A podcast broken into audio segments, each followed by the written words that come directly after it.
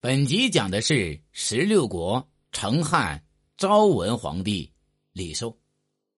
李寿字武考，蜀郡成都县人，成武帝李雄堂弟，成汉第四位皇帝。李寿聪明好学，雅量大度，从小崇尚礼仪容止。玉衡二十四年，李琦之兄李悦杀李班，拥立李琦为帝。李琦继位，改封李寿为汉王。玉衡四年。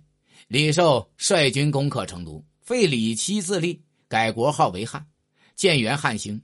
汉兴六年，李寿驾崩，享年四十四岁，庙号中宗，谥号昭文皇帝，葬于安昌陵。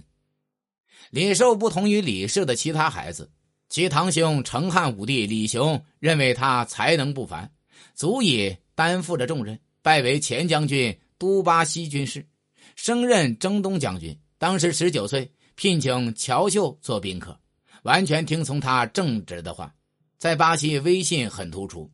父亲李湘死后，升任大将军等职，征讨宁州时，包围攻打了一百余日，将各郡全部平定。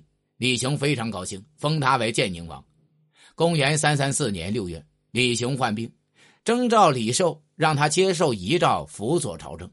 六月，李雄去世，太子李班即位。李班是李雄长兄李荡的儿子，是为成汉哀帝，任命李寿为录尚书事。朝廷政事皆由李寿和司徒何典、尚书王圭决断。公元三三四年十月，李雄的第四子李悦从江阳郡奔丧，与其弟李七合谋弑杀李班，李七称帝。李七继位后，改封李寿为汉王，实意为凉州武郡，兼任凉州刺史。李寿威名远扬，深受李悦、景谦等人忌惮。李寿也很担忧，代替李武屯守涪城。每当到了朝见的日期，常常托辞边疆军情紧急，不能没有人镇守，所以不去朝见。李寿又看到李七兄弟十多人正当壮年，而且都拥有强兵，害怕自己难以保全，就多次以礼聘请巴西人巩壮。巩壮虽然没有应聘，但多次去见李寿。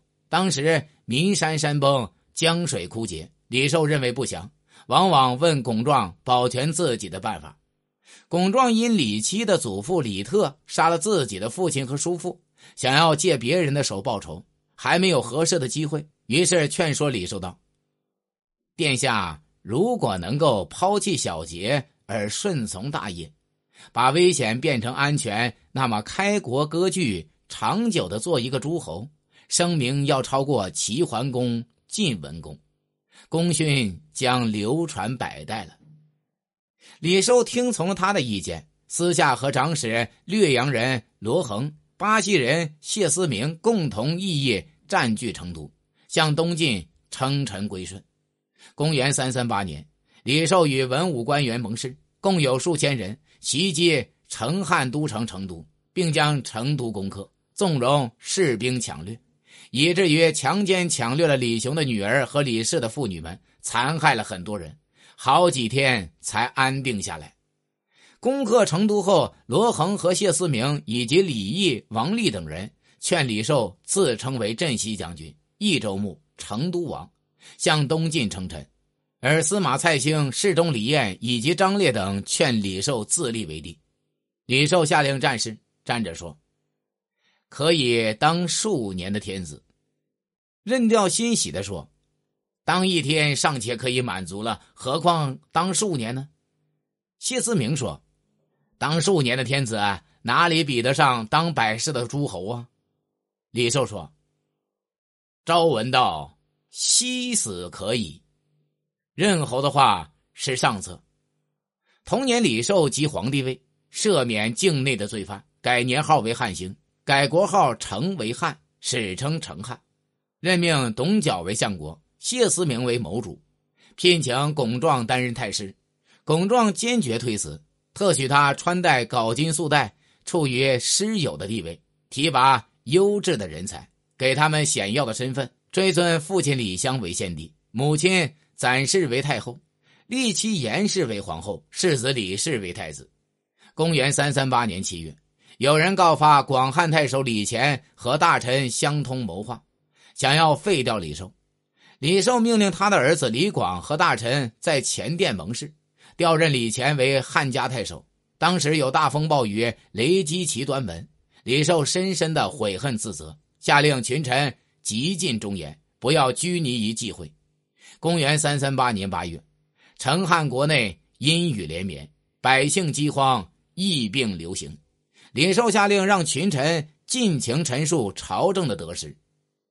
李寿继承了李雄宽和简朴的作风，刚篡夺了帝位，因此遵行李雄的政策。还没有放纵自己的欲望，正逢李弘、王国从邺城回来，极力称道后赵石虎威武强盛，宫殿壮美华丽，邺地百姓殷实富裕。李寿又得知石虎肆虐的滥用刑法，王俊也凭杀伐驾驭部下，都能控制自己统治的邦域。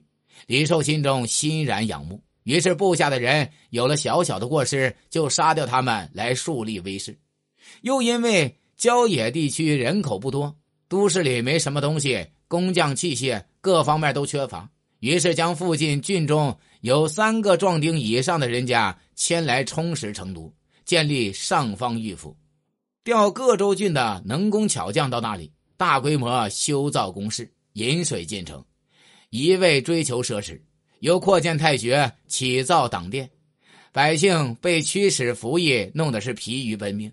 哭喊叹息声到处都可以听到，想要造反的人十家就有九家。他的左仆射蔡兴极力建阻，李寿认为是诽谤，诛杀了他。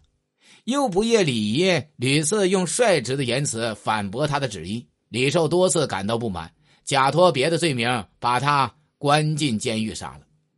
公元三四三年七月，李寿去世，时年四十四岁，共在位六年。死后谥号。昭文皇帝庙号中宗，葬于安昌陵。